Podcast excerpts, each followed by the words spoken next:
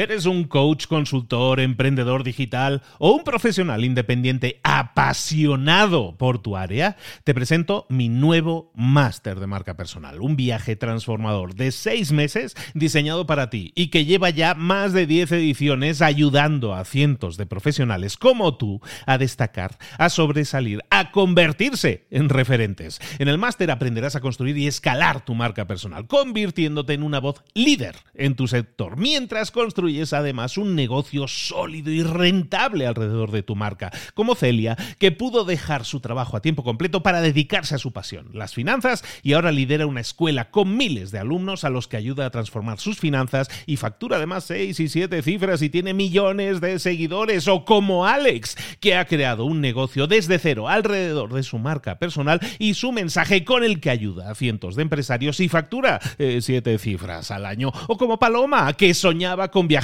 por el mundo y que ahora vive como nómada digital con cientos de miles de seguidores y más de 17.000 alumnos. Gracias al máster, su sueño pasó de ser una idea a una realidad rentable y reconocida. Este es el momento de que tú también dejes tu huella, de influir y de vivir por fin de tu pasión. Visita librosparaemprendedores.net barra marca y descubre muchas más historias de éxito de gente que confió en nuestro método. En junio comenzamos además la nueva generación y añadimos más novedades, más servicios y más soporte que nunca.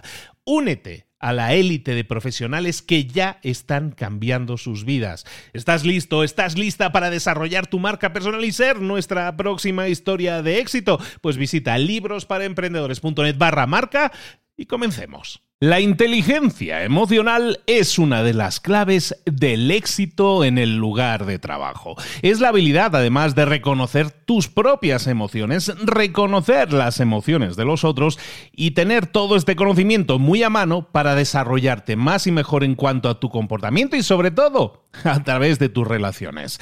La inteligencia emocional es una habilidad que deberías desarrollar porque va a permitir que desarrolles a la vez muchas otras habilidades que necesitas en tu trabajo. Y para desarrollar tu inteligencia emocional lo vas a hacer a través de cuatro pilares. Todo eso es lo que vamos a ver aquí ahora en un libro que es fantástico porque está lleno de ejemplos y de casos prácticos que puedes implementar en tu vida diaria para aumentar, sí, aumentar tu inteligencia emocional con este libro que vamos a ver ahora, Inteligencia Emocional 2.0, que vemos aquí ahora en libros para emprendedores. Sin más, comenzamos.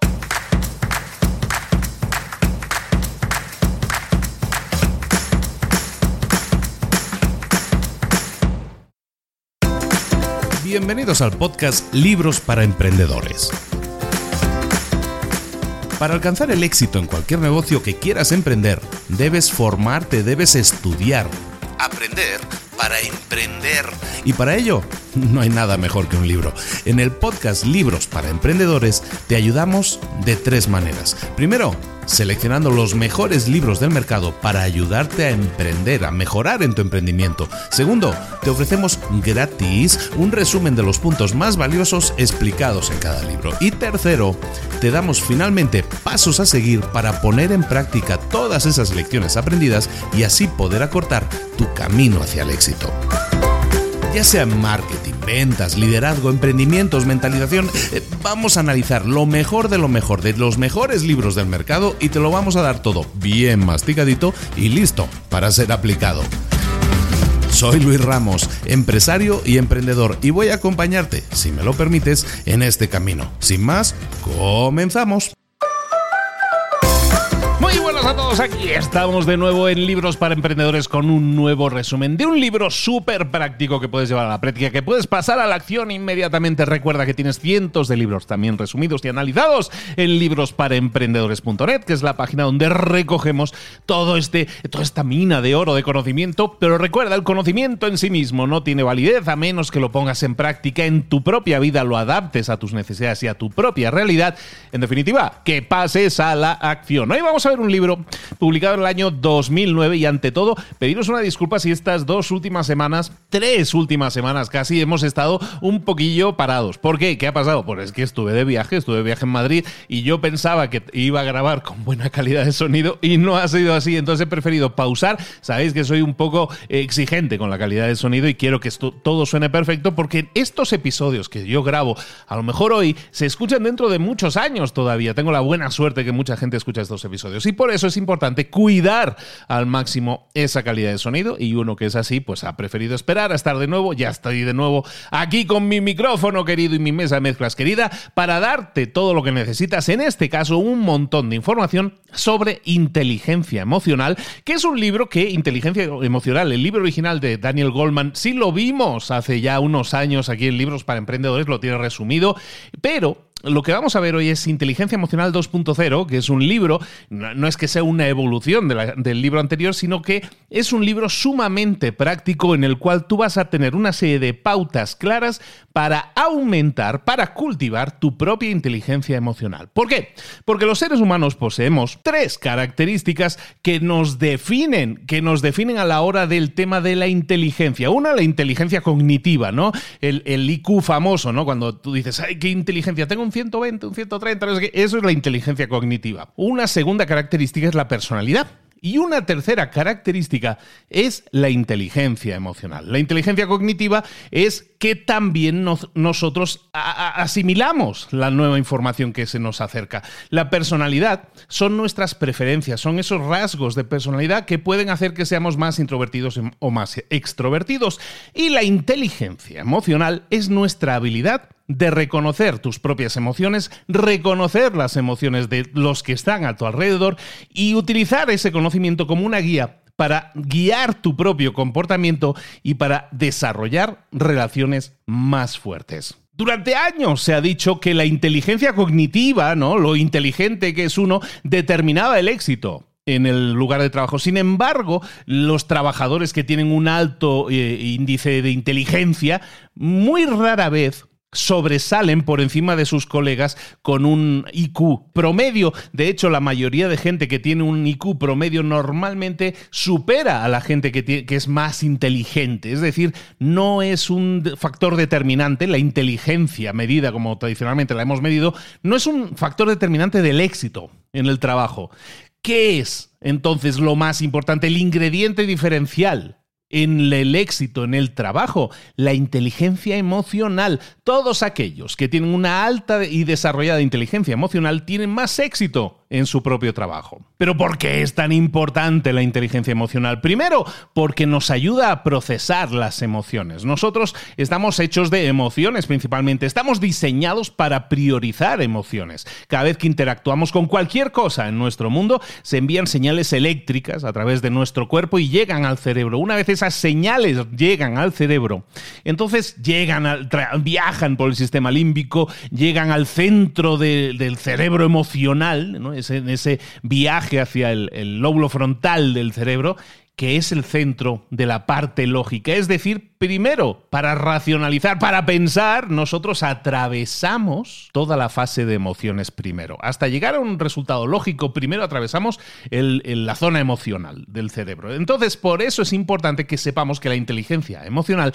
nos permite procesar mejor esas emociones, manejarlas mejor y teniendo en cuenta que todas nuestras decisiones van a tener un factor determinante, siempre primero emocional. Otra razón importante por la que desarrollar nuestra inteligencia emocional es por porque nos ayuda a manejar mejor los disparadores los disparadores, que son esas, esas cosas que disparan nuestras emociones, ¿no? Si nosotros somos capaces de mejorar el manejo que tenemos de nuestros disparadores, entonces podemos evitar que nuestras emociones secuestren nuestras decisiones. Cuando nosotros entendemos que un disparador de un determinado evento va a producir una respuesta emocional determinada, nosotros no podemos manejar los disparadores, pero podemos manejar o aprender a manejar nuestra respuesta a esos disparadores y eso lo hacemos mediante un manejo de inteligencia emocional superior. Además, es por si fuera poco, la inteligencia emocional nos ayuda a controlar mejor nuestros pensamientos, nos ayuda a desarrollar hábitos más saludables.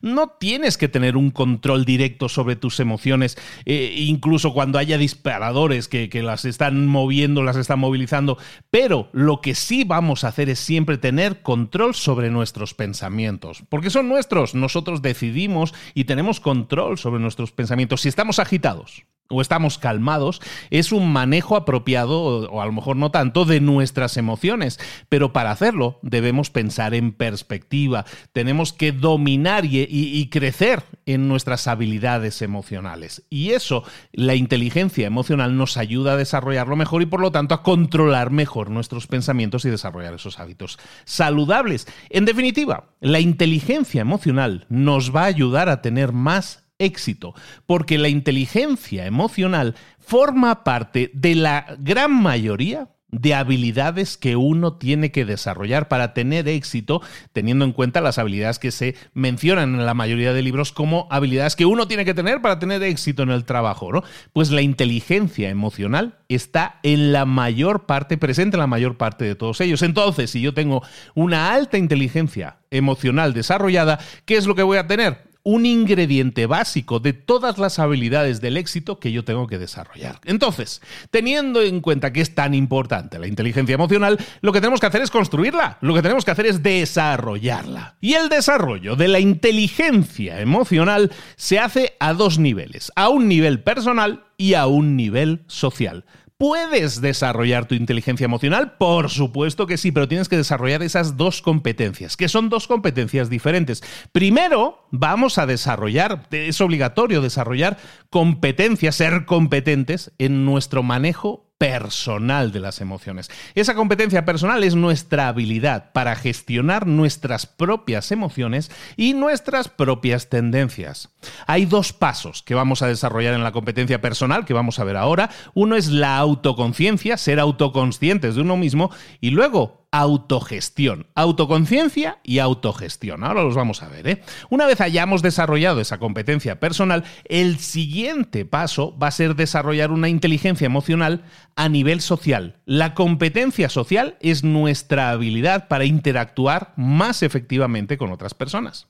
Y hay dos pasos que vamos a desarrollar en esa competencia social. El primero es la conciencia social y el segundo es la gestión de relaciones. Por lo tanto, tenemos cuatro pilares que vamos a desarrollar, dos en lo, personal y dos en lo social. Los dos primeros, autoconciencia y autogestión, y los dos sociales que serán la, la, la conciencia social y la gestión de relaciones. Un montón de información básica que necesitas tener en el radar inmediatamente y que vamos a ver uno por uno en estos cuatro pilares. El primer pilar, entonces, que vamos a desarrollar es el, pilar del de auto, el autoconocimiento y es el primer pilar que está dentro de la competencia personal.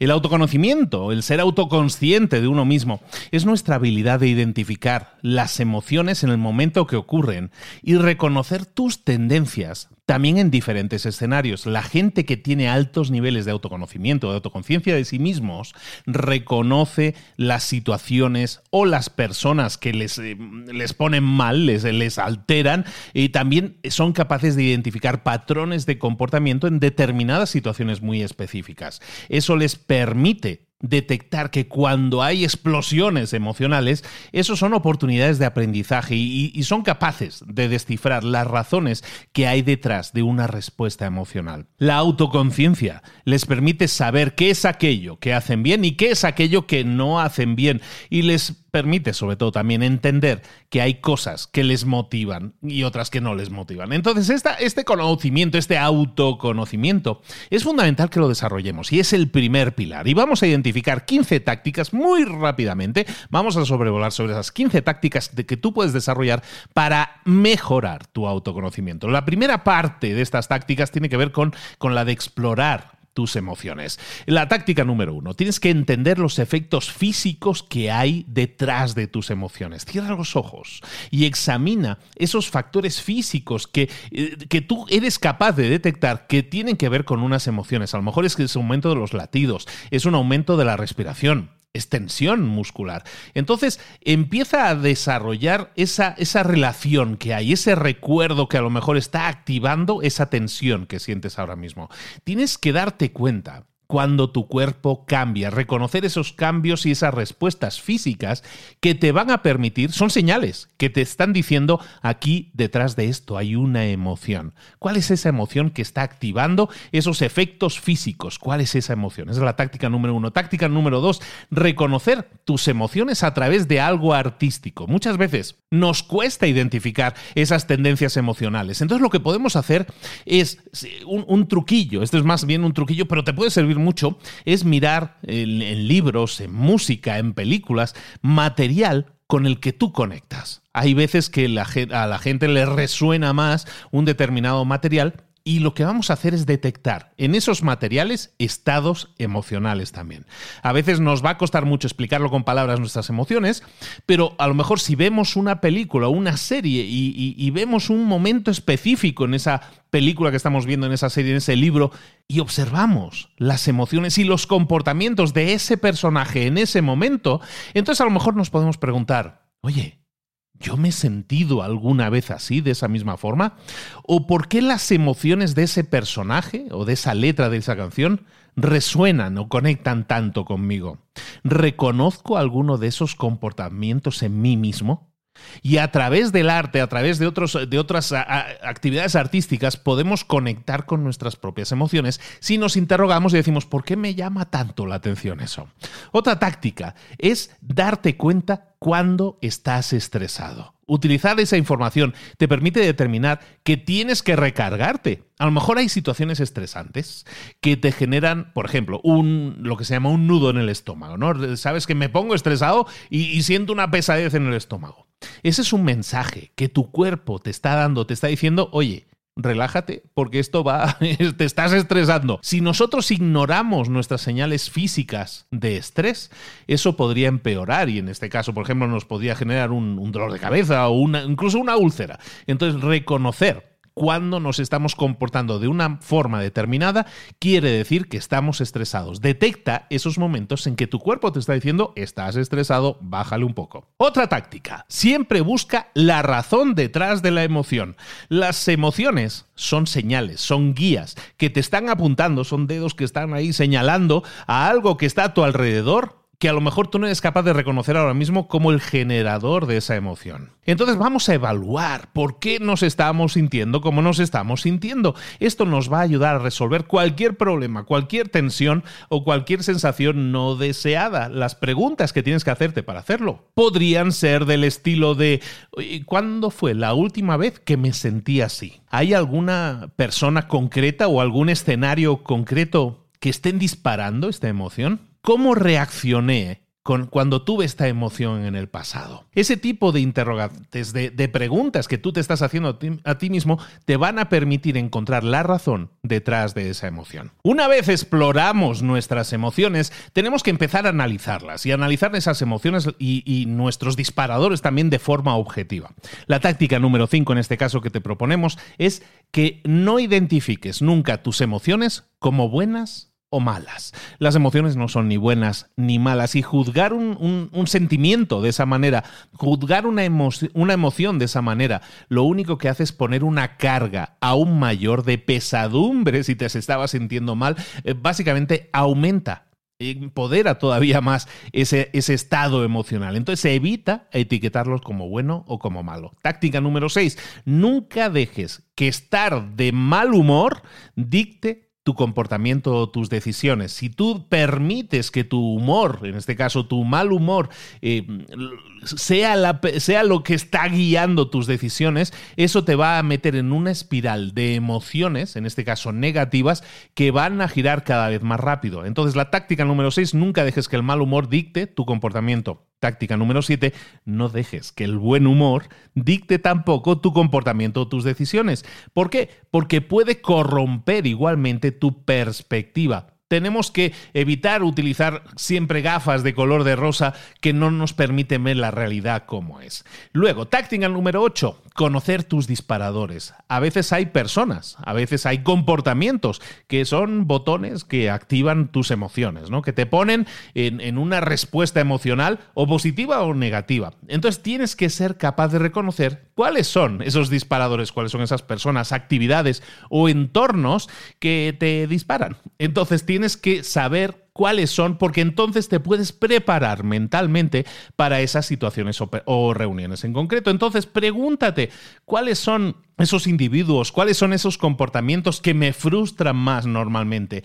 ¿Hay cosas en común entre esos individuos y esos comportamientos? ¿O puedo conectar mi frustración con algo que sucedió en el pasado.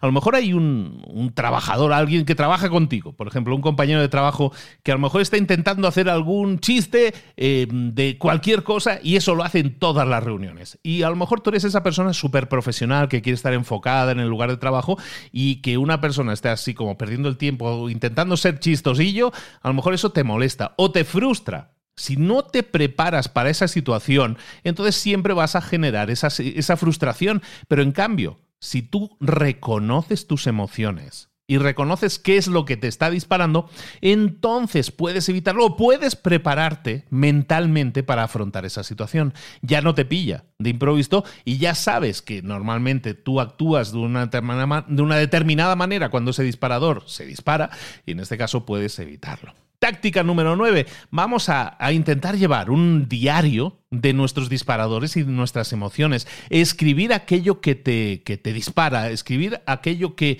que, te genera un determinado disparador, esas emociones.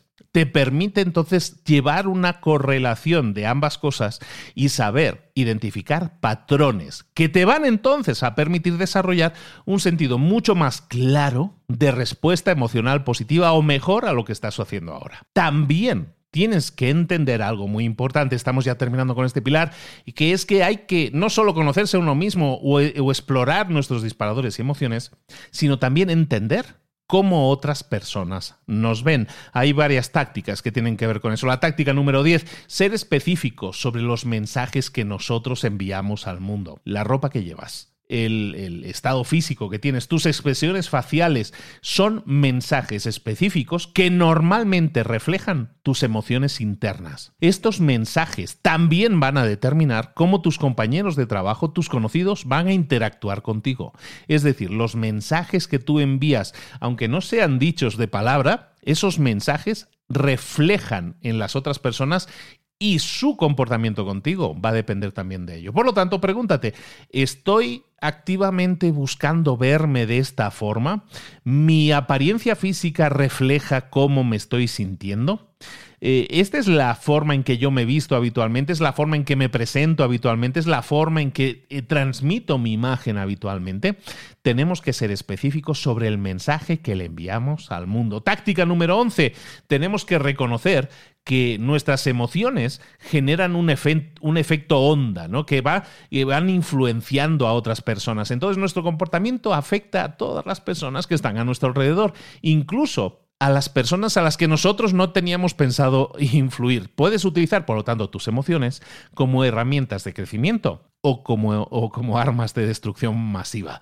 Entonces, observa cuál es tu comportamiento y cómo tu comportamiento afecta a las personas que están a tu alrededor y utiliza esas observaciones para guiar tu comportamiento, para corregir tu comportamiento. Terminemos con, con la rendición de cuentas. La táctica número 12 tiene que ver con que nosotros analicemos las situaciones objetivamente, no, no solo las situaciones, sino las situaciones y nuestro comportamiento en esas situaciones ser objetivos nos permite ver una situación sin, sin, el prisma de la emoción y nos permite determinar mejor cuál va a ser un resultado positivo que nosotros podríamos asegurar. Vamos a tomarnos el tiempo para dar un paso atrás, para eh, darnos 10 pasos atrás si fuera necesario y salirnos de esa, em, de esa situación emocional eh, en caliente y vamos a dejar que nuestros sentimientos se calmen. Una vez nuestros sentimientos están más calmados, están ya, los hemos dejado a un lado, entonces podemos tomar toda la información que hay a nuestro alrededor para tomar decisiones basadas en la lógica. Nunca tomemos decisiones basadas en lo emocional. Luego, táctica número 13, respeta tus propios valores. Muchas veces cuando nosotros nos dejamos llevar por las emociones, eh, hay toda una serie de valores que nosotros tenemos en nuestra vida, que son nuestros propios valores, que, que los perdemos de vista. De nuevo, porque nuestras emociones están tomando el control nuestros valores pueden ser, a lo mejor, yo qué sé, depende de cada persona, ¿eh? pero a lo mejor la compasión, ser alguien en quien confiar, eh, alguien que pone a la familia primero, alguien que siempre defiende a sus amigos, alguien que siempre está buscando eh, buscar, seguir su pasión. En definitiva, todos esos pueden ser valores, son ejemplos de valores, cada uno tiene los suyos, ¿no? Pero muchas veces dejamos que las emociones interfieran en nuestros valores. Entonces, siempre ten presente tus valores, sobre todo cuando la emoción está interfiriendo. Y cuando eso suceda, vamos a decir, si es en voz alta, o repetirnos a nosotros mismos esos valores, porque eso nos va a forzar a solidificarlos. Nuestras creencias centrales, nuestros valores, nuestros principios, los que nos guían, nos permiten tomar mejores decisiones, decisiones con las que siempre vamos a estar de acuerdo porque están alineadas con nuestros valores. Cuando nuestras emociones se entrometen, entonces no estamos dejando que nuestros valores primen, que nuestros valores tomen decisiones por nosotros. Entonces tienes que desarrollar de forma práctica esa rendición de cuentas siempre que esté sucediendo algo emocionalmente fuerte para alinear o volver a alinearte, mejor dicho, con tus valores. Respetar tus valores te va a permitir tomar decisiones siempre con las que estés alineado o alineada. Y eso va a suceder incluso bajo situaciones de emoción extrema.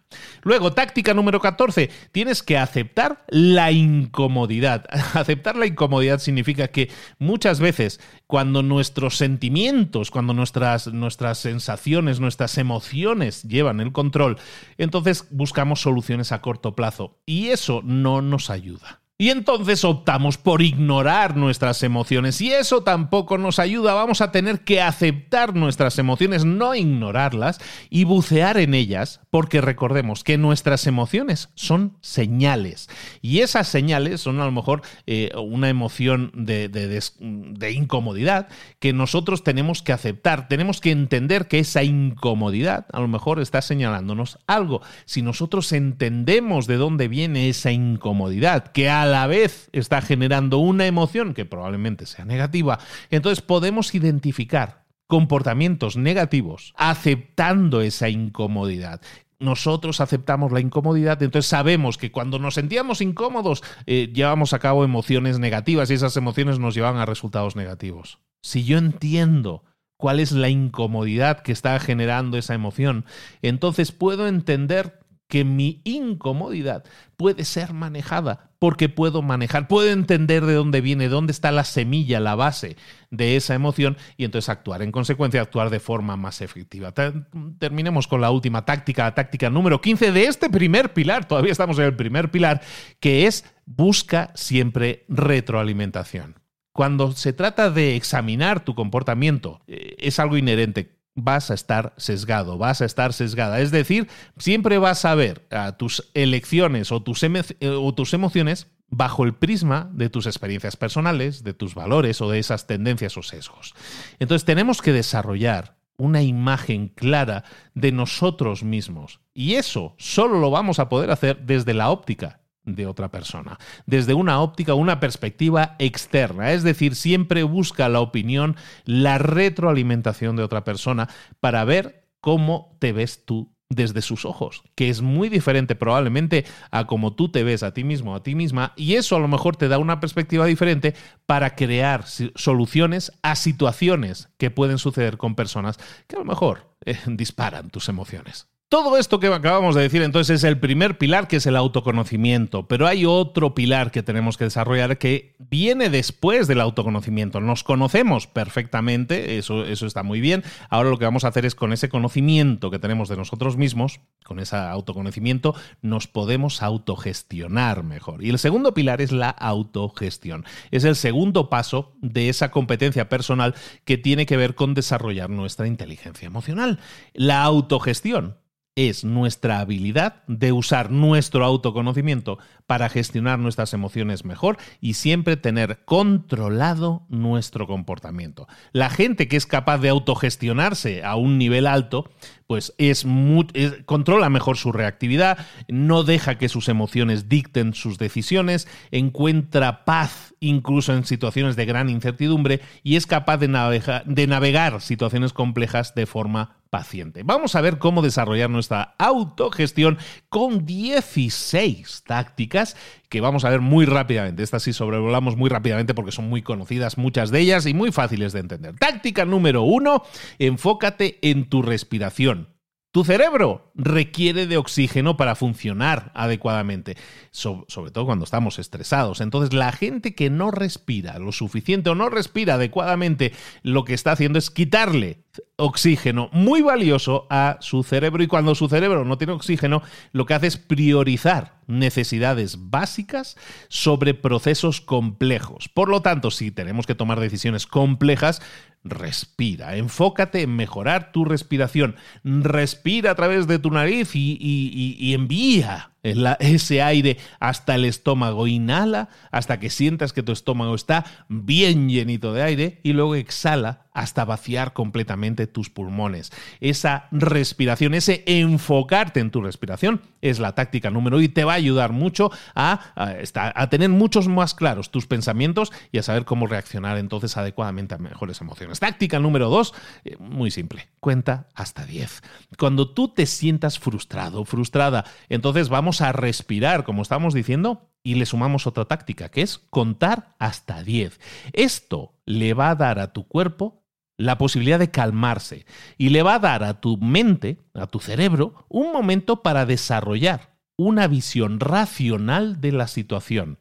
Si nosotros evitamos el calmarnos, no contamos hasta 10, entonces las emociones siempre van a dictar nuestro comportamiento y eso nos puede llevar a incluso a discusiones. En esos escenarios nadie piensa racionalmente nadie trabaja de forma efectiva. Por lo tanto, eh, vamos a contar hasta 10. No cuesta tanto y vamos a utilizar la respiración adecuadamente. Táctica número 3. Paciencia y tómate tu tiempo antes de responder. La paciencia es un factor clave para estar en control de, de tus emociones y para tomar mejores decisiones, decisiones más racionales si tú eres de esas personas que responde emocionalmente en situaciones complejas o lo haces de forma demasiado rápida, las emociones se convierten en la guía para tus palabras y muchas veces para tus acciones. Entonces, siempre que estemos en situaciones tensas, vamos a tomarnos el tiempo para responder. Y eso a lo mejor puede ser un día hasta que demos una respuesta o incluso más. Esto te va a permitir tener una perspectiva mucho más clara de una situación y entonces entender que hay elecciones lógicas en vez de elecciones emocionales. Y eso es mucho más importante para que la decisión que tú tomes siempre sea la mejor. Táctica número cuatro, siempre controla tu lenguaje corporal. Cuando tú eres de esas personas que es capaz de conocer y manejar mejor sus emociones, tu lenguaje corporal va a ser el de una persona calmada, tranquila y va a reflejar que estás en control de la situación. Cuando tus emociones comienzan a, tomar el control, entonces tú pierdes también el control de tu cuerpo, de tu lenguaje corporal. Cuando tú pierdes el, control de tu lenguaje corporal, empiezas a perder el control, literalmente, y tu foco entonces es totalmente emocional. ¿A dónde vamos con esto? Si tú te sientes de una determinada forma, pero tu cuerpo está indicando una emoción diferente, llega el momento de pararse e investigar por qué mi cuerpo está reaccionando de la forma en que está reaccionando, por qué mi cuerpo se está tensando si yo en teoría pienso que estoy tranquilo. Probablemente hay algo en tu entorno o en las personas que te están acompañando que a lo mejor te está estresando. Entonces, hay alguien que haya entrado en la habitación en ese momento y que te haya estresado, hay algo que haya pasado que te esté estresando, ¿por qué tu cuerpo está enviando o está reaccionando de tal o cual manera? Debemos siempre estar en control de nuestro lenguaje corporal porque muchas veces nos define cosas que a lo mejor nosotros conscientemente no tenemos claras todavía. Táctica número 5. Vamos a desarrollar una lista de razón versus emoción. ¿Qué significa esto? Bueno, que muchas veces a la gente le cuesta tomar decisiones. Cuando su cerebro emocional y su cerebro racional le dicen cosas diferentes. No sé tomar una decisión porque la emoción, el corazón me dice una cosa y la mente me dice otra, ¿no? Que se dice normalmente. Y eso es totalmente cierto. Cuando la emoción se toma el control del proceso de decisiones, tus sentimientos pueden nublar tu juicio que también es otra frase que se dice habitualmente. De la misma forma, las emociones a menudo indican cosas importantes acerca de tu entorno, como estábamos diciendo, y a lo mejor tu cerebro racional a lo mejor las está ignorando. Para tomar decisiones de forma más clara, por lo tanto, hagamos una lista de dos columnas. En una columna, en la parte de la izquierda, por ejemplo, vamos a listar aquello que tu cerebro emocional quiere que hagas. Y en la otra lista, en la lista de la derecha, vamos a listar aquello que es lo que mi cerebro racional quiere hacer. Una vez tengas completada ambas listas, vamos a compararlas y hacerte este, este, este, tipo de preguntas. Por ejemplo, ¿en qué punto está la emoción nublando mi perspectiva? ¿O en qué punto la racionalidad está haciendo que yo ignore información clave que mis, que mis emociones me están diciendo? Las dos cosas pueden tener información válida, pero tenemos que reconocer cuáles son importantes para nuestra toma de decisiones y hacerlo nos permite conocernos mejor y gestionarnos mejor, que es lo que estábamos diciendo. Táctica número 6, en este caso recuerda, estamos hablando de la autogestión, autogestionarnos mejor. Táctica número 6 es dedica tiempo a la resolución de problemas. Normalmente la vida sucede y es complicada y no tiene prioridades y todo llega al mismo tiempo y es muy, y es muy retador muchas veces encontrar tiempo para pensar sobre las decisiones que tenemos que tomar o cómo las vamos a tomar. Para eso es mucho mejor que te vayas a tu agenda, a tu calendario y agendes 15 minutos al día para salirte, para apartarte de todo lo que tenga que ver con tu trabajo y te enfrentes entonces con el análisis frío de cómo tienes que resolver un determinado problema. El apartarte, el, buscar ese tiempo para ti, con esos 15 minutos diarios te va a ayudar a, a, tomar elecciones que probablemente sean mejores o asegurar que tus sentimientos y tus sensaciones no están nublando ese proceso de decisión tuyo. Luego, vamos a, recargarnos también dentro de, este, de, este de esta autogestión mucho mejor que debemos hacer de nuestras emociones. Tenemos que buscar relajarnos y tenemos que buscar recargarnos también. Táctica número 7, muy sencilla. Ríe, sonríe. El acto de reír o de sonreír le está enviando señales a tu cerebro que le están diciendo, estoy feliz. Incluso si tú estás frustrado o frustrada, el sonreír va a contrarrestar sentimientos negativos y te va a permitir atravesar esa situación compleja. Cada vez que te sientas mm, abajo, ¿no? que te sientas golpeado o golpeada, busca algún tipo de material que, que, tú disfrutes, que te haga reír, que te parezca divertido. Escuchar una canción, ver una peli divertida o disfrutar de un libro que, que, que disfrutes mucho va a ayudarte a aliviar esas emociones negativas. Busca reír, busca sonreír al menos. Táctica número 8, siempre refleja en tu calendario que tiene que haber un tiempo para ejercitarte. El ejercicio aumenta el flujo sanguíneo y también tu, sensación de, de sano, ¿no? vas a estar más sano, el fitness va a mejorar. Y eso además eh, libera toda una serie de químicos en el cerebro que te ayudan a recargar esa pila mental y a fortalecer esas áreas en tu cerebro que necesitan estar totalmente en forma para tomar mejores decisiones de forma más racional y de forma más organizada. Entonces, eh, eh, gimnasia, ejercicio, caminar, yoga, bicicleta, eh, deportes de equipo, eh, trabajar cuidando tu jardín, todo eso te va a ayudar porque es ejercicio físico que ayuda a liberar y a cuidar mucho mejor tu cerebro para que tome mejores decisiones. Táctica número 9, duerme mejor. Cuando la gente duerme mejor, su cerebro se recarga de forma más efectiva. Y la autogestión, que estamos diciendo, requiere de enfoque, requiere de energía, requiere de claridad y por lo tanto es muy importante que durmamos adecuadamente. que apaguemos todo lo que tenga que ver con la electrónica dos horas antes de irnos a la cama, que utilizamos la cama solo para dormir y no para ver la tele, por ejemplo, que no tomemos cafeína cuando estemos a punto de irnos a dormir. Todo eso nos ayuda y si nos cuesta, bueno, pues vamos a salir al sol antes de que se ponga el sol, vamos a tomar esa, esa vitamina que nos da el sol y eso nos va a ayudar también a resetear nuestro reloj interno, haciendo que sea más fácil que durmamos por la noche. Táctica número 10. Siempre habla con terceras personas, sobre todo cuando te enfrentes a situaciones retadoras. Muchas veces, como decíamos antes, incluso es, es difícil tener una visión completa de las cosas. Busca una perspectiva externa. Eh, eso te va a ayudar a ser mucho más objetivo, más racional a la hora de descifrar tus emociones y determinar cuál es el mejor camino. Táctica número 11. Tus metas, hazlas públicas. Trabajar hacia una meta es algo que nos va a estresar. Eso es así. Nos estresa porque no lo hemos conseguido y tenemos la incertidumbre de, ay, no sé si lo voy a conseguir o voy a fallar en el camino. Y ese estrés muchas veces hace que la persona abandone sus objetivos antes de alcanzarlos. Especialmente cuando nadie conoce de esos objetivos. Entonces, cada vez que tú generes metas para ti mismo, compártelas y pídele a otras personas que, oye, que, les vas a estar rindiendo cuentas, que les pidas por favor que te den seguimiento, que no te dejen abandonar tan fácilmente. Ese sistema de, de soporte, de apoyo, te va a motivar, sobre todo cuando haya obstáculos emocionales que hagan que quieras abandonar. Táctica número 12. Busca siempre aprender. Aprender de todo el mundo. ¿Por qué?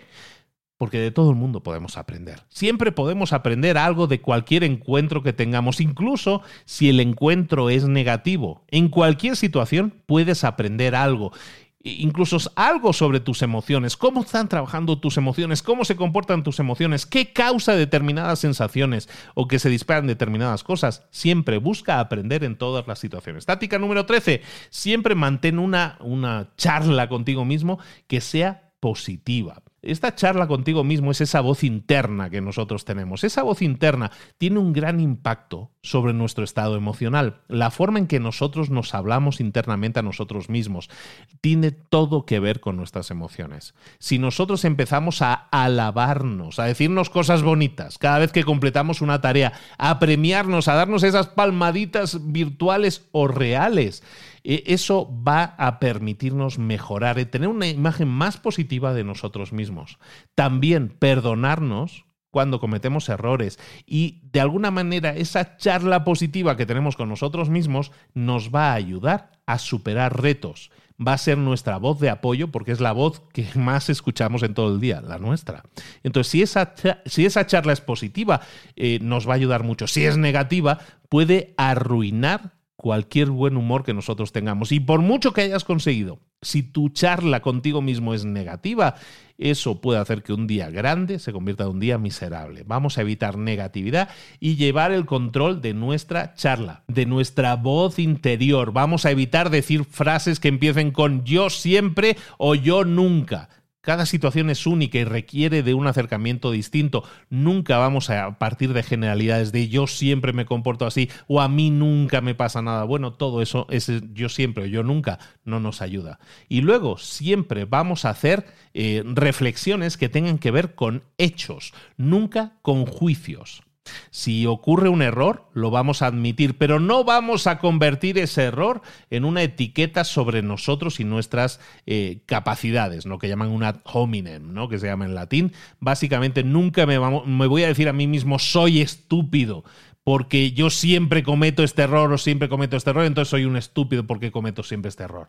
Eso es asociar un juicio de valor con un hecho eh, que no tiene nada que ver, no hay una relación directa entre un hecho o un fallo o un error con un juicio propio. Luego, no busques tampoco culpar siempre a otras personas. Entrar en el juego de culpar a otros no nos ayuda. Vamos a aceptar la responsabilidad de nuestras propias acciones y también vamos a hacer que las otras personas sean responsables de sus propias acciones. Pero no vamos a buscar que si yo he fallado, voy a ver a quién puedo culpar. Táctica número 14, vamos a enfocarnos en nuestra libertad, no en nuestras limitaciones. Vamos a enfocarnos en aquello que realmente podemos hacer, en aquello que está bajo nuestro control. Vamos a estar en calma y vamos a estar en control de la situación si nos enfocamos en aquello en que nosotros podemos hacer algo, en aquello que nosotros podemos controlar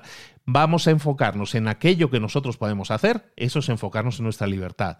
Enfocarnos en nuestras limitaciones sería decir, eh, quejarme continuamente de aquello que no está bajo mi control, por ejemplo. Entonces, eso son limitaciones. A lo mejor yo no puedo hacer nada sobre ellas, pero yo sí puedo actuar sobre las cosas que me hacen libre, que son aquellas que yo puedo hacer, aquellas que yo puedo controlar. Luego, visualiza, terminamos ya. Táctica número 15, visualiza tu autogestión. Muchas veces tu cerebro tiene, lo tiene complicado a veces para distinguir lo que ven tus ojos con lo que tu cerebro visualiza, ¿no? Porque cuando tú visualizas escenarios en los que tú eres eh, muy bueno gestionando tus emociones, eso genera unas, unas, conexiones sinápticas, unas conexiones en el cerebro que te permiten actuar de esa manera. Por lo tanto, visualízate consiguiendo cosas, porque esa visualización básicamente le está diseñando un camino, unos pasos a seguir para que eso se haga realidad. Entonces busca siempre un espacio libre de distracciones y vas a enfocarte en la tarea en cuestión y vas a visualizar cómo la vas a terminar. Sé lo más detallado, lo más detallada posible. Siempre piensa en una razón para cada uno de los escenarios, en la persona con la quien estás hablando, de qué estás hablando. Imagínate actuando de una cierta manera que tú quieres que sea la manera correcta de actuar en esa situación. Imagínate a ti mismo o a ti misma gestionando tus emociones para crear una, un, un, resultado positivo, un resultado efectivo. Visualízate porque estás diseñando el camino, los pasos a seguir para que sea posible. Y luego, táctica número 16 y última de esta fase de autogestión debemos estar siempre preparados para el cambio. Hay muchas cosas que nosotros no podemos controlar, hay muchas cosas que pueden cambiar y nosotros tenemos que estar mm, emocionalmente preparados para esos cambios.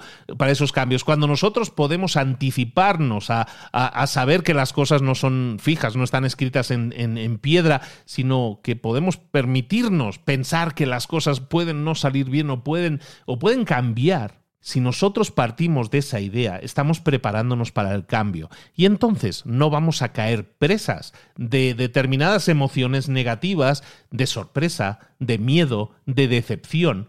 Cuando nosotros podemos eh, analizar los potenciales resultados como algo que puede ser positivo o puede ser negativo o puede cambiar con respecto a lo que yo esperaba, entonces me estoy preparando para aceptarlo y no habrá tanta sorpresa, no habrá tanto miedo, no habrá tanta decepción, no habrá al final todo eso que me lleva a emociones negativas cuando esas situaciones de sorpresa, que nadie las espera, pero si nosotros nos preparamos para, esperar, para aceptarlas de forma más realista, las podremos manejar mucho mejor si es que ocurren, que no quiere decir que vayan a ocurrir, pero si ocurren, las puedo manejar mejor. Hemos visto pues estos dos primeros pilares que tienen que ver con nuestra competencia personal, ¿no? La autoconciencia, ser autoconscientes de uno mismo, y luego la autogestión, gestionar mejor nuestras emociones basado en lo primero. Entonces, cuando ya lo sabemos, cuando ya hemos desarrollado nuestra competencia a un nivel personal, es cuando podemos comenzar a construir nuestra competencia social. Recuerda, nuestra competencia social es la habilidad de interactuar efectivamente con las personas.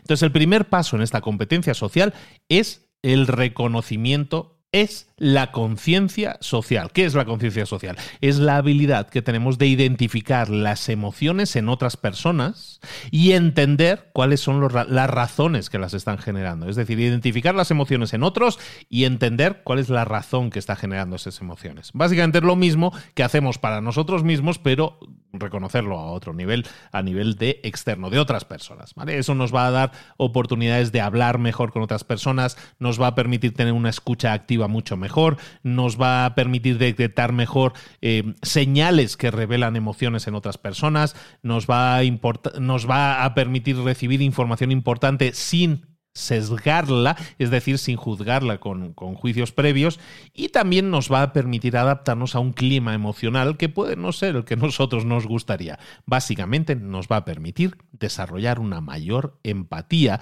por la gente que está a nuestro alrededor. Entonces, ¿cómo desarrollamos esa conciencia social? Bueno, vamos a ver 16 acciones, 16 tácticas que nosotros podemos poner en práctica para aumentar esa empatía, esa adaptación esa, esa generación de team building, ¿no? De, de construcción de equipos. Táctica número uno, y es muy lógica, vamos a escuchar de forma atenta. Escuchar no se trata solo de oír palabras.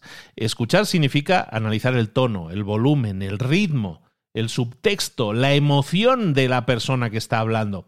Y para eso tenemos que estar completamente enfocados en las conversaciones en las que estamos involucrados. Poner cualquier otra cosa en pausa por un momento mientras estoy escuchando a la otra persona. Eh, intentar frenarnos a la hora de, de, generar respuestas inmediatas, de interrumpir a la otra persona, no permitir que nuestra mente empiece a volar o a sobrevolar sobre otros temas y sobre todo nunca interrumpir a la otra persona, a la persona que está hablando. Enfocar nuestra atención completa analizar su lenguaje corporal y las palabras que la otra persona está diciendo. Nos va a permitir tener una escucha muchísimo más atenta. Táctica número dos, vamos a acostumbrarnos a utilizar el nombre de las otras personas siempre que podamos. En vez de decir tío, colega, eh, lo que sea, ¿no? Según cada país va a ser una, una palabra, una palabra que se utiliza típicamente, lo que vamos a hacer es como gesto de respeto y de empatía hacia la otra persona, utilizar el nombre de la otra persona. Significa que hay un aprecio hacia esa persona, significa que hay un respeto hacia esa persona y eso genera una conexión más profunda. Táctica número tres, vamos siempre a entender cuáles son las reglas de cada entorno. ¿Cómo opera tu empresa? ¿Cuáles son las expectativas de la empresa? ¿Cuál es la cultura de la empresa? ¿Cuál es el, el background, el, el, fondo de, de, ideas que tienen tus, eh, tus compañeros de trabajo? Si no los conoces, no conoces tu entorno y estás haciendo que tu trabajo sea más difícil. Entonces, busca siempre entender cuáles son las reglas de tu entorno y de esa manera tratar a otros como desean ser tratados, no necesariamente como a ti te gustaría tratarlos. tomarte el tiempo necesario para observar tu entorno, hacer preguntas tomarte tiempo en, las reuniones para, para, saber qué piensa una determinada, una determinada persona, fuera de las reuniones también, qué es lo que piensa realmente una determinada persona y, piensa sobre lo que has estado viendo o escuchando en una reunión y luego pide consejo. Y habla con las otras personas, entiende cuáles son las reglas que a lo mejor no han sido claras o no han sido específicas o que tú no has observado con claridad pregúntalo dentro y fuera de las reuniones y de esa manera vas a entender mucho mejor cuáles son las reglas de tu entorno, lo cual te va a permitir entender mucho mejor las dinámicas de las personas que te rodean. Táctica número cuatro, eh, pregúntale a otras personas cómo te perciben. ¿Cómo te ven? Muchas veces tenemos, no muchas veces, siempre, tenemos una opinión sesgada de nosotros mismos. Es normal, todo el mundo la tiene, pero si tú quieres tener una imagen clara de cómo estás transmitiendo tu propia imagen, pregúntale a otros. No te preguntes a ti mismo, no le preguntes al espejo, me veo bien o lo estoy haciendo bien, sino pregúntale a otros o, pídele a los otros que te describan a ti y a tus comportamientos una vez entiendes cómo los otros te perciben, puedes hacer ajustes en tus comportamientos para que tus intenciones y tu comportamiento percibido estén un poco más alineados. Táctica número 5, vamos a practicar la empatía. Siempre vamos a intentar en una situación buscar cuál es el punto de vista del otro, porque al entender bien el punto de vista de la otra persona, podemos entender sus comportamientos y eso nos da herramientas para interactuar de forma más efectiva con esa persona.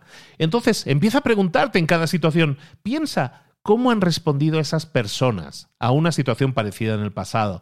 Considera tus propias experiencias pasadas y lo que tú conoces de esas situaciones. Observa cómo la otra persona se comporta en diferentes entornos y eso te permite empatizar mucho más con esa persona porque entiendes cómo se comporta en determinadas situaciones. Lo mismo que hiciste para ti, analizarlo para otras personas. Luego, observa también el lenguaje corporal de las personas. Porque igual que tú tienes que aprender a observar tu propio lenguaje y cómo transmites las cosas, observa el lenguaje, observar el lenguaje de otras personas te permite tener una información que no está dentro de las palabras, pero que puede revelar el estado emocional de una persona. Eso te va a permitir tomar mejores decisiones cuando interactúes con una persona. ¿Cómo lo puedes saber o cuáles son los indicadores más, eh, más destacables de, pues mira, por ejemplo, los ojos, por ejemplo, la sonrisa, por ejemplo, el cuerpo, los ojos? ¿Qué están haciendo los ojos de una persona? Cuando una persona mantiene contacto visual, normalmente está siendo sincera. Cuando eh, parpadea mucho, cuando mira para arriba o para abajo, a lo mejor es que se siente incómoda o que está mintiendo. Cuando una persona sonríe, eh, ¿su sonrisa se ve auténtica o se ve forzada? Cuando una persona sonríe de verdad, normalmente se refleja también en sus ojos. Y hay veces que, ¿verdad que sabes que hay personas que están sonriendo pero que realmente sus ojos demuestran que no están sonriendo? Busca esas relaciones. También en el cuerpo. ¿Hay alguna tensión en el cuerpo de la otra persona? A veces puede parecer que los hombros están más levantados, que las manos están más apretadas, que las toca, que, que le sudan las manos. Probablemente esa persona está estresada y esos son señales que te están diciendo que ahí hay un estado emocional que no se refleja a lo mejor en lo que nos dice, pero que su cuerpo nos lo está diciendo. Táctica número 7. Vamos de nuevo a buscar en películas o en, otras obras de arte eh, gestos emocionales, disparadores emocionales que nos permitan entender o evocar una determinada emoción. Muchas veces los personajes en las películas atraviesan situaciones extremas, ¿no? Y eso genera una serie de signos emocionales que envían de forma mucho más clara. Cuando tú eres capaz de identificar esos signos, a lo mejor en películas, ¿no? Porque hay situaciones más extremas y en una película es muy fácil ver en una hora y media situaciones muy extremas y cómo la gente se comporta, entonces tú identificas, eh, te entrenas a identificar esos signos viendo esas películas y de esa manera hay momentos que eres capaz de detectar. Ese entrenamiento, ese entrenamiento a la hora de detectar comportamientos en terceros, es algo que te permite entonces ser utilizado cuando busques detectar comportamientos extremos o en situaciones extremas de las personas con las que te rodeas. Luego, táctica número 8, que es muy típica, también se dice muy a menudo, es Aprende a observar a las personas, observar a la gente mientras trabaja, mientras está en su día a día, te va a ayudar a, aprender a detectar patrones, patrones de comportamiento que, están relacionados con emociones internas. Igual que cuando hablamos de ver una película, ser una, una parte no implicada en una conversación, estar observando cómo las otras personas se comportan, te permite ser mucho más objetivo a la hora de luego tomar las decisiones o los juicios adecuados. Táctica número 9. Confirma siempre tus observaciones. Muchas veces nosotros leemos una situación simplemente basándonos en nuestras observaciones.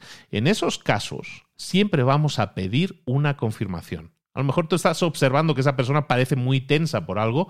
Preguntemos, oye, he notado eh, determinada cosa y eh, estoy en lo correcto o no estoy en lo correcto. Si eres capaz de confirmar esas observaciones, lo que vas a hacer es tener un conocimiento crucial que te va a permitir entender mucho mejor tu entorno y y navegar también mucho mejor tu entorno. Táctica número 10, siempre sé consciente de tu lugar de trabajo. Muchas veces perdemos de vista información crucial cuando nuestro cerebro se enfoca solamente en la persona y dejamos, eh, ignoramos el mundo que está a nuestro alrededor. Si nosotros queremos desarrollar esa, esa conciencia social, debemos ser conscientes tanto de la gente que nos rodea como del entorno que nos rodea.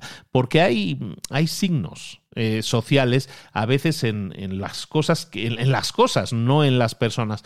Vamos siempre a escanear el entorno, vamos a dedicar 15 minutos un par de veces por semana para darnos una vuelta por la oficina, por ejemplo, y, observar. Esas observaciones a lo mejor incluyen eh, comportamientos diferentes de, los, de nuestros compañeros de trabajo, el estado de la mesa de trabajo de las personas con las que interactúas o la gente con la que quieres interactuar con la gente con la que no quieres interactuar, comparar cuáles son esos entornos. Y a lo mejor ahí hay señales que no te habías dado cuenta hasta que las analizas y ahí hay cosas en común. Patrones. Luego, siempre vamos a ser, a estar presentes ah, en, en, las situaciones que tengan que ver sociales, que tengan que ver con estar relacionándonos con otras personas. Estar presente significa, por ejemplo, en una reunión, táctica número 11, nunca tomes notas en las reuniones. Cada vez que tú estás tomando notas en una reunión, lo que estás haciendo es evitar observar el lenguaje corporal de la gente con la que estás. Y eso te permite eh, ignorar signos sociales que luego te van a permitir mejorar en tu comunicación. Entonces siempre utiliza los, las reuniones como una oportunidad de observar a tus compañeros de trabajo. En un entorno libre de distracciones es donde tú vas a poder interactuar mejor con la, con la gente con la que trabajas. Si a lo mejor tienes que tomar notas, entonces lo que vas a hacer es detenerte ocasionalmente para practicar esas habilidades de observación que son tan necesarias para entender mejor el lenguaje corporal de tus compañeros de trabajo.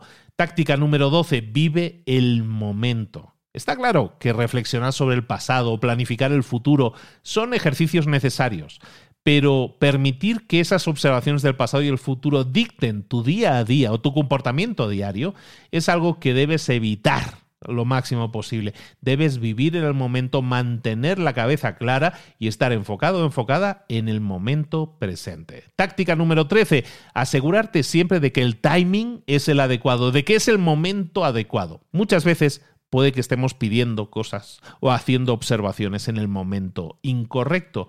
A lo mejor la persona con la que estamos hablando no va a responder bien si yo hago la petición inadecuada en el momento inadecuado.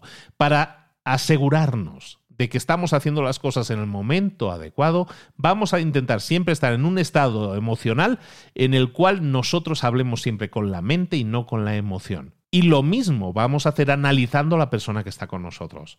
Si esa persona que está hablando con nosotros está claramente enfadada o claramente eh, fuera de sus casillas, entonces lo que vamos a hacer, a lo mejor si tenemos que hacer una pregunta, es encuadrar esa pregunta de forma que no lo vayamos a empeorar. Vamos a intentar buscar el momento correcto para acercarnos con esos temas y vamos a intentar hacerlo de forma suave para que esa persona no reviente, no se dispare todavía más. Lo mismo con nuestro entorno. Vamos a estar siempre, como dicen los americanos, leyendo la sala, ¿no? Leyendo nuestra habitación. Una vez dominamos la lectura de emociones de personas, entonces podemos comenzar a leer salas completas entender que cada vez que hay una reunión grupal hay un, hay un malestar o un bienestar colectivo que es la suma de las sensaciones de todas las personas que están ahí. Entonces, siempre que nosotros empecemos a trabajar de esta forma, vamos a entender tanto las emociones individuales como las emociones grupales, que pueden ser una combinación de ambas. Y cada habitación, cada sala tiene una energía diferente. La energía en una sala de espera de un doctor es muy diferente de la energía cuando estás en un evento, en un concierto. Cada energía contagia algo y ese contagio puede ser positivo o puede ser negativo. Tú tienes que leer la habitación, leer esa sala y leer cuál es la energía en esa sala y determinar que esa energía te va a impactar positiva o negativamente para prevenirlo y para prevenirte. Táctica número 15, en el caso de reuniones que con una persona que a lo mejor son reuniones que no van como uno quisiera, vamos a tener siempre una pregunta de respaldo.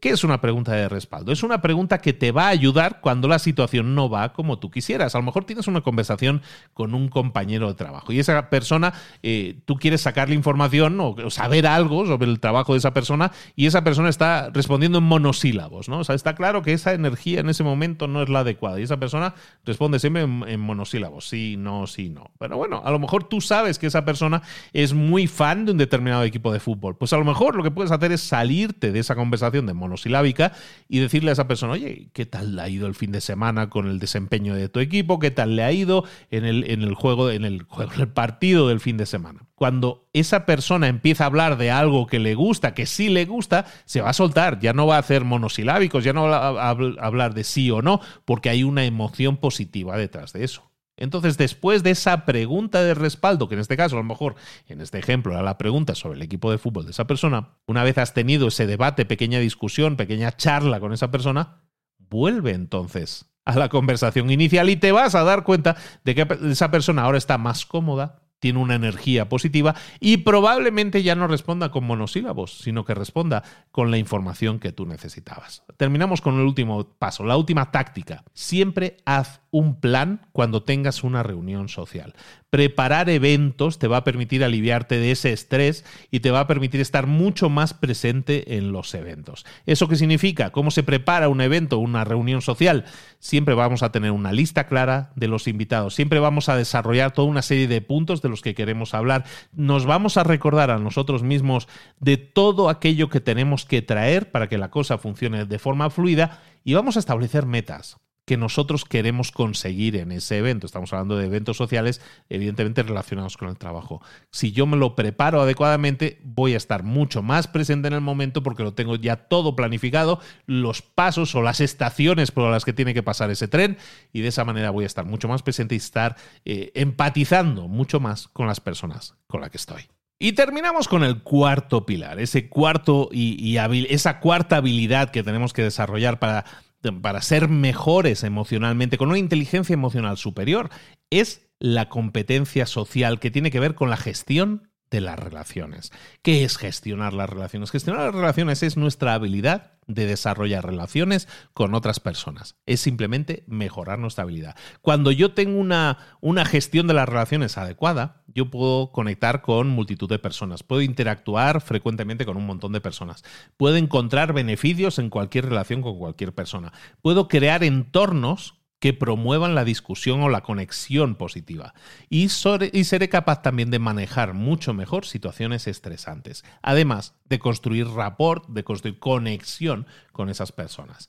Cuando yo tengo una gestión de relaciones adecuada, puedo manejar mucho mejor conversaciones difíciles, me puedo conectar mucho más fácilmente con otras personas y los resultados de las interacciones con esas personas normalmente son mejores o nos sentimos mucho mejor con nosotros por haber compartido nuestras ideas y también las otras personas por haber tenido la capacidad de compartir las suyas. 16 tácticas. Vamos a ver ahora, y con esto terminamos, para desarrollar mejor nuestra gestión relacional, nuestra gestión de las relaciones. Primera táctica, táctica número uno, ser abiertos y demostrar interés. Muchas veces somos demasiado opacos. Si nosotros empezamos a, a, compartir información personal, cosas que estamos dispuestos a compartir con nosotros mismos, eso minimiza las oportunidades de que otras personas malinterpreten nuestros comportamientos. Tanto nosotros vamos a ser abiertos demostrando por qué pensamos de la forma que pensamos, como también vamos a demostrar interés por las otras personas. No digas a otras personas cosas que puedan ser interpretadas como juicios, sino demuestra siempre curiosidad. Nunca le digas a una persona, ah, entonces tú tienes, eh, eres licenciado en música o estudiaste música, ¿por qué? Cuando tú haces ese tipo de pregunta, estás demostrando un juicio, ¿no? Estás teniendo, parece que un sesgo negativo. Si nosotros cambiamos eso y le dices, ah, o sea, estudiaste música, hoy no lo sabía, explícame un poco más de eso. Cuando nosotros hacemos eso demostramos curiosidad. De la otra forma estamos demostrando un juicio.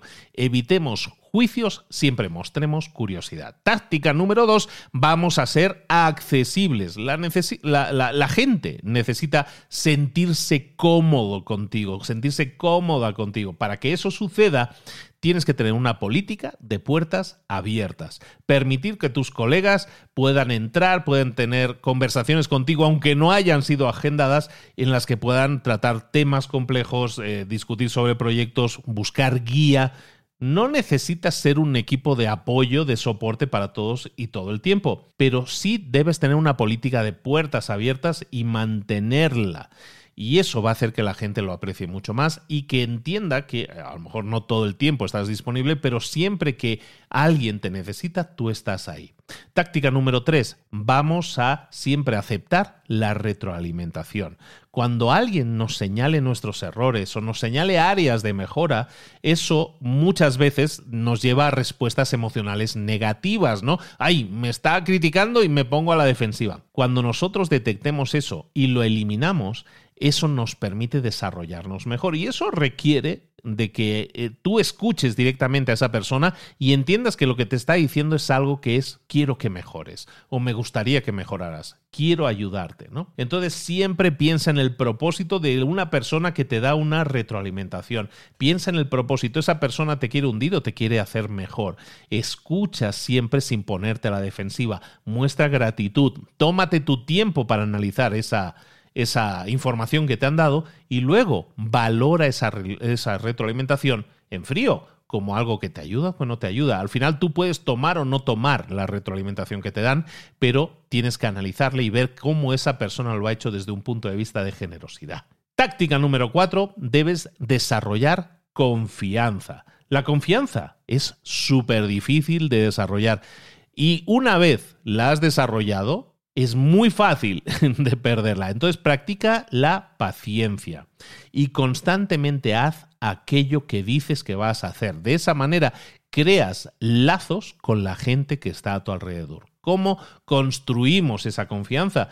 Primero, promoviendo una comunicación abierta. Luego, siendo confiable. Si tú cada vez que dices que vas a hacer algo lo haces, la gente empieza a creer más, a tener mucha más confianza en ti. Y para eso utiliza el autoconocimiento. Identifica relaciones que a lo mejor faltan, eh, que no tienen confianza o que no hay confianza en unas determinadas relaciones con una determinada persona. Piensa, intenta averiguar ¿Qué es lo que falta ahí?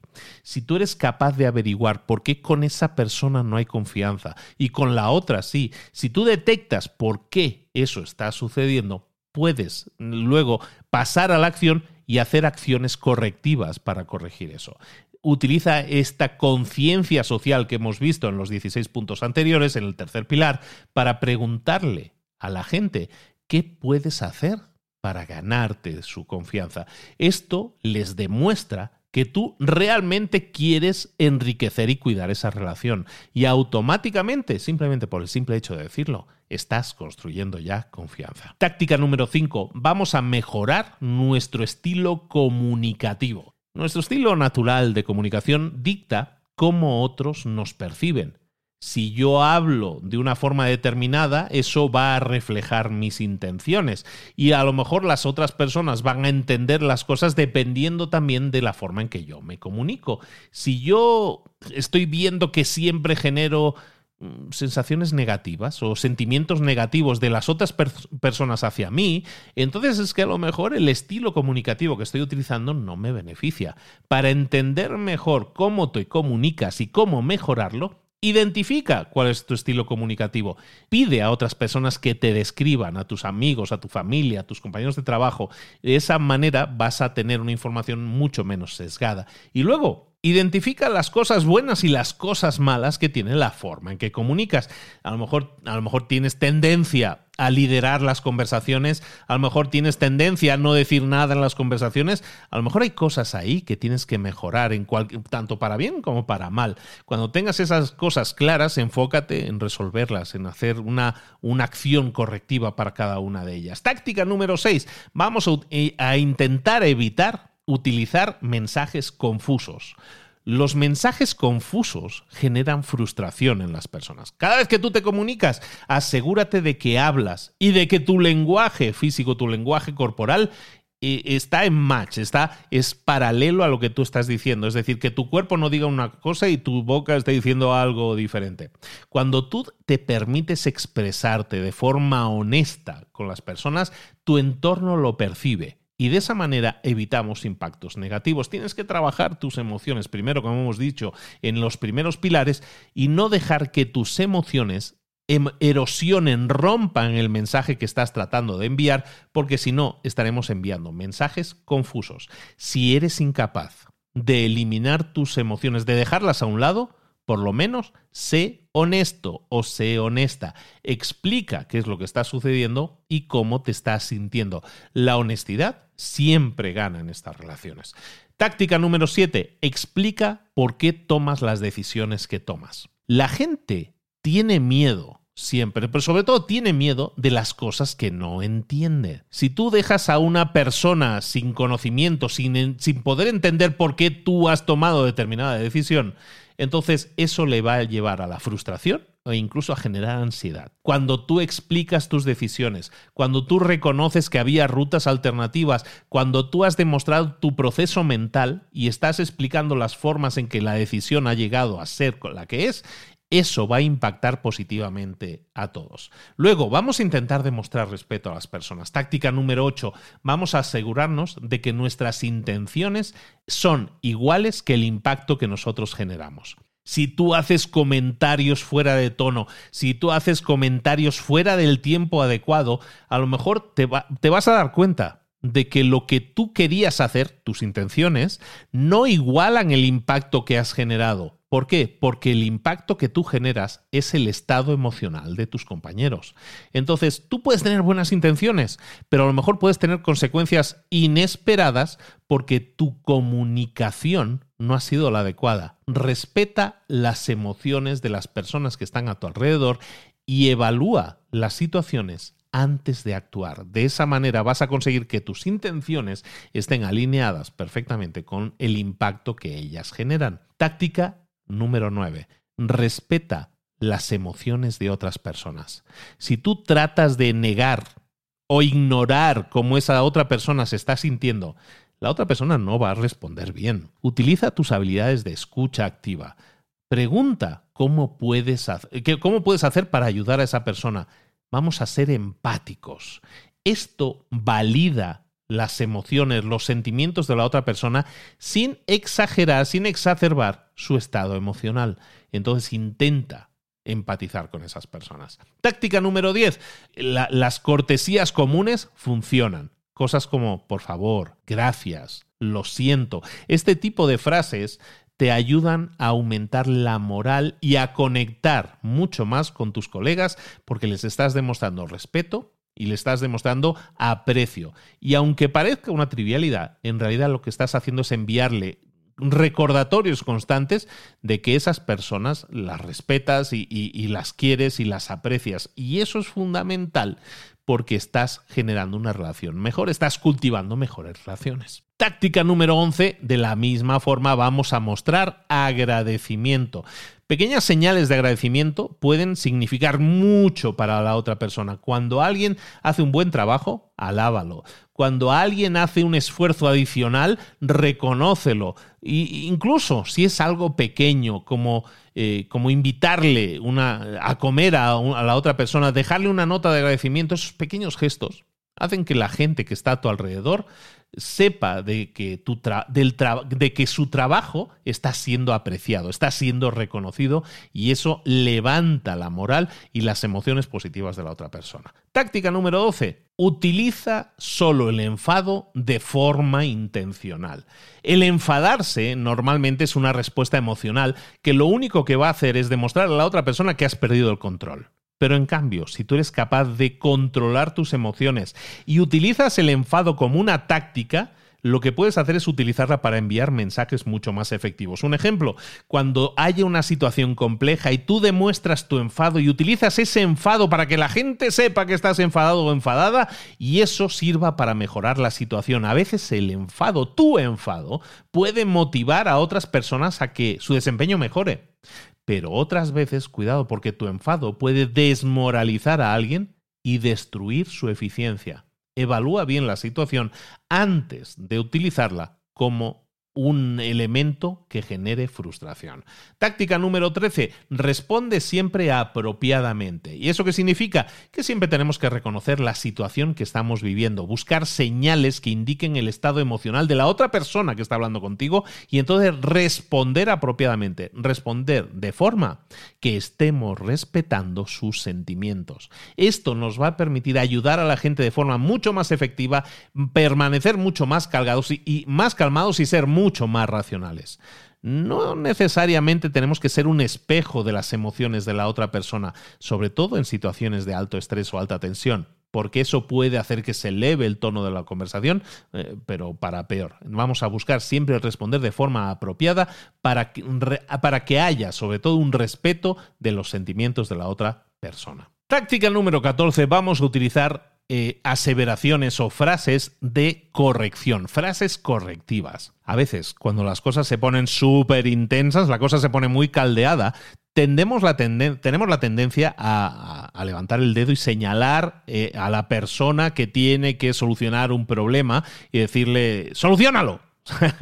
Eh, este tipo de frases no nos ayudan. Lo que vamos a intentar hacer es utilizar frases correctivas que sean frases más neutrales, que nos permitan enfocar la atención de todos hacia la resolución del problema, no señalando al culpable y desentendiéndonos de la solución del problema. ¿Se entiende? Vamos a buscar frases que nos, eh, que nos centren sobre el tema en cuestión, evitando señalar a culpables o inocentes y centrándonos en las acciones que se tienen que realizar para que este problema se solucione. Este, este tema es, a lo mejor es un tema retador, es un tema que tenemos que trabajar entre todos, es, un, es algo difícil, pero vamos a poder solucionarlo y lo, creo que lo primero que podríamos hacer es el paso 1 y luego el paso 2 y luego el paso 3. Son frases que nosotros podemos utilizar en sustitución del es culpa tuya, arréglalo, que realmente lo único que hace es exacerbar emociones negativas en la otra persona. Táctica número 15,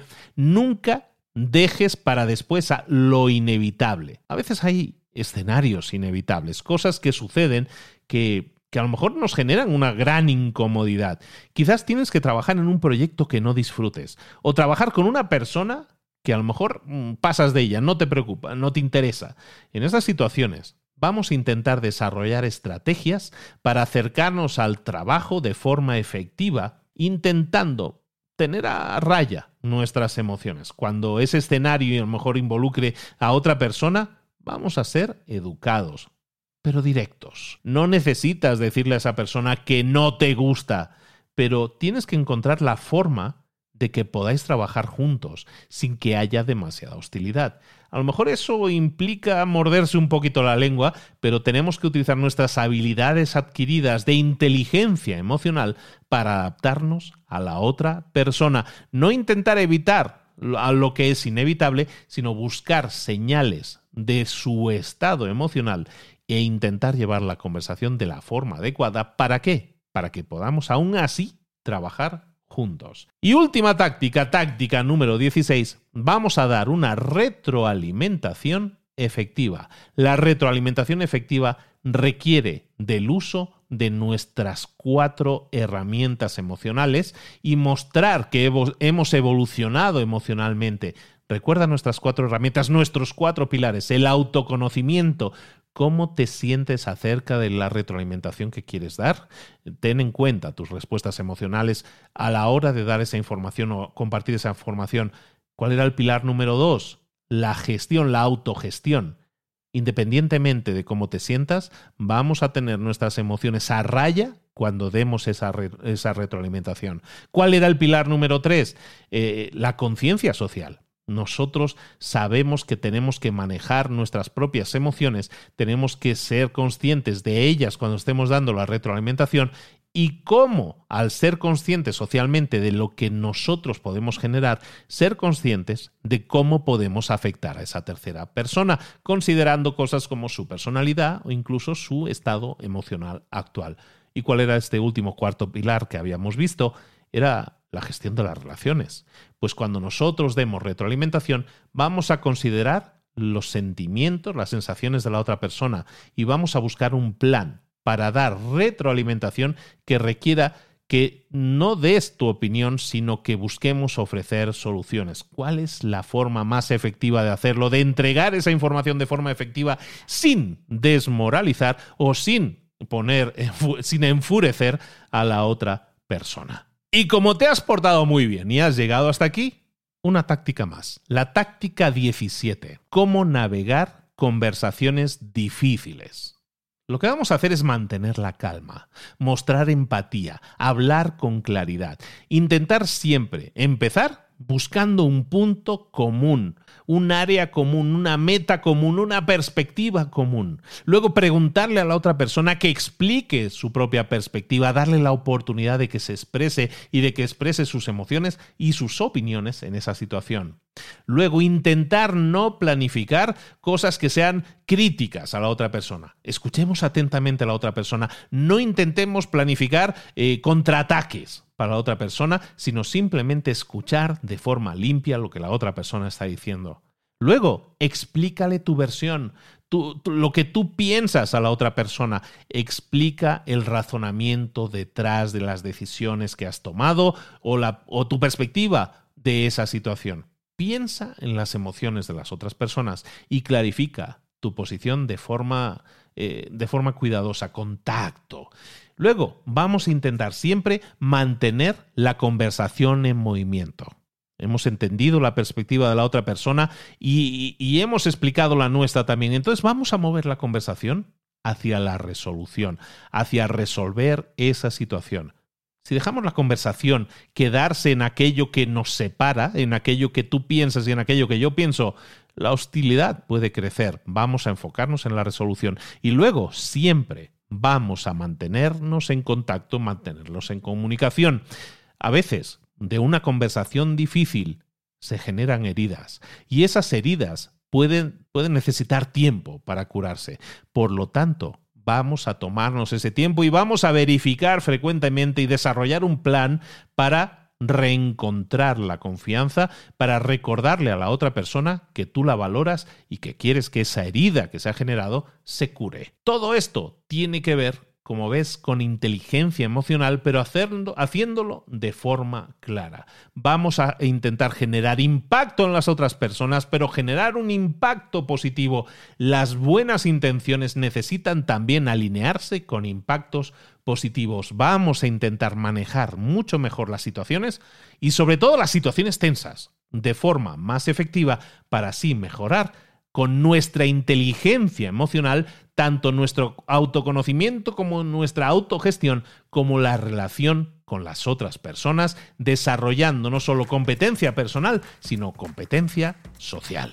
Hasta aquí hemos llegado, chicos y chicas. Emotional, Emotional Intelligence 2.0 o 2.0 Inteligencia Emocional 2.0. Ya, ¿para qué me lío diciéndolo en inglés si ya está traducido en español? Recuerda, tienes un enlace en las notas del episodio con el libro completo. Si este libro te ha gustado como ese es sumamente práctico. Es de esos libros paso a paso que a mí me gusta tanto resumirte porque nos dan ideas muy prácticas y sobre todo nos hacen preguntarnos, oye, eh, ¿estoy haciendo eso o no lo estoy haciendo? Y si no lo estoy haciendo, ya sé cosas que puedo hacer para ponerlas en práctica, para pasar a la acción y obtener resultados diferentes hasta aquí hemos llegado. Recuerda, en librosparaemprendedores.net tienes un montón de libros más, cientos de libros resumidos para ti, analizados para ti, siempre con el mismo enfoque que puedas de ahí obtener acciones inmediatas que poner en práctica, que pasar a la acción para obtener resultados diferentes en lo personal y en lo profesional. Soy Luis Ramos, nos vemos la próxima semana con un nuevo resumen completo y recuerda que también todas las semanas estamos trayendo un segundo episodio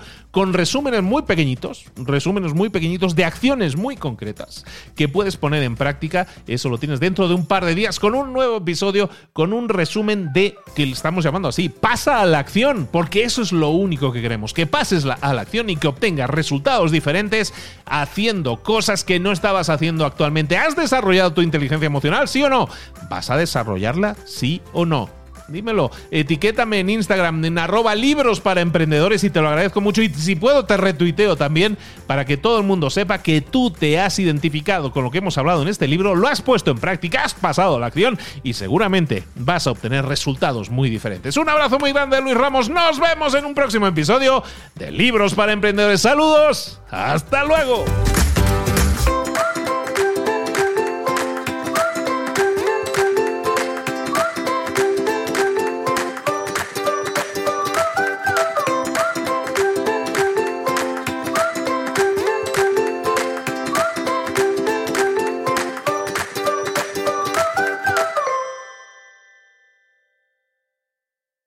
¿Eres un coach, consultor, emprendedor digital o un profesional independiente apasionado por tu área?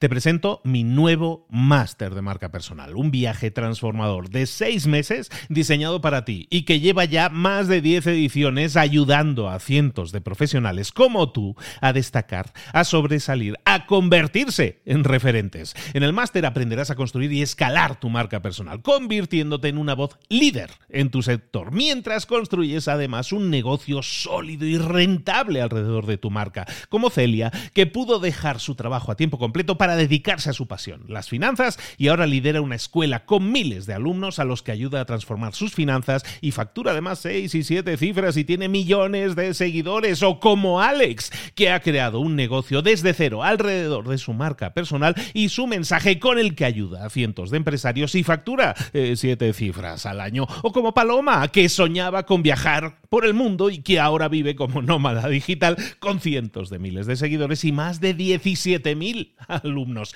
Gracias al máster, su sueño pasó de ser una idea a una realidad rentable y reconocida.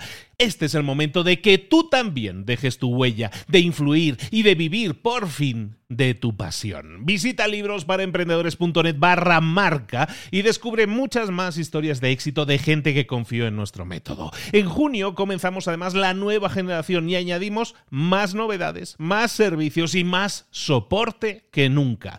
Únete a la élite de profesionales que ya están cambiando sus vidas. ¿Estás listo? ¿Estás lista para desarrollar tu marca personal y ser nuestra próxima historia de éxito? Pues visita librosparaemprendedores.net barra marca y comencemos.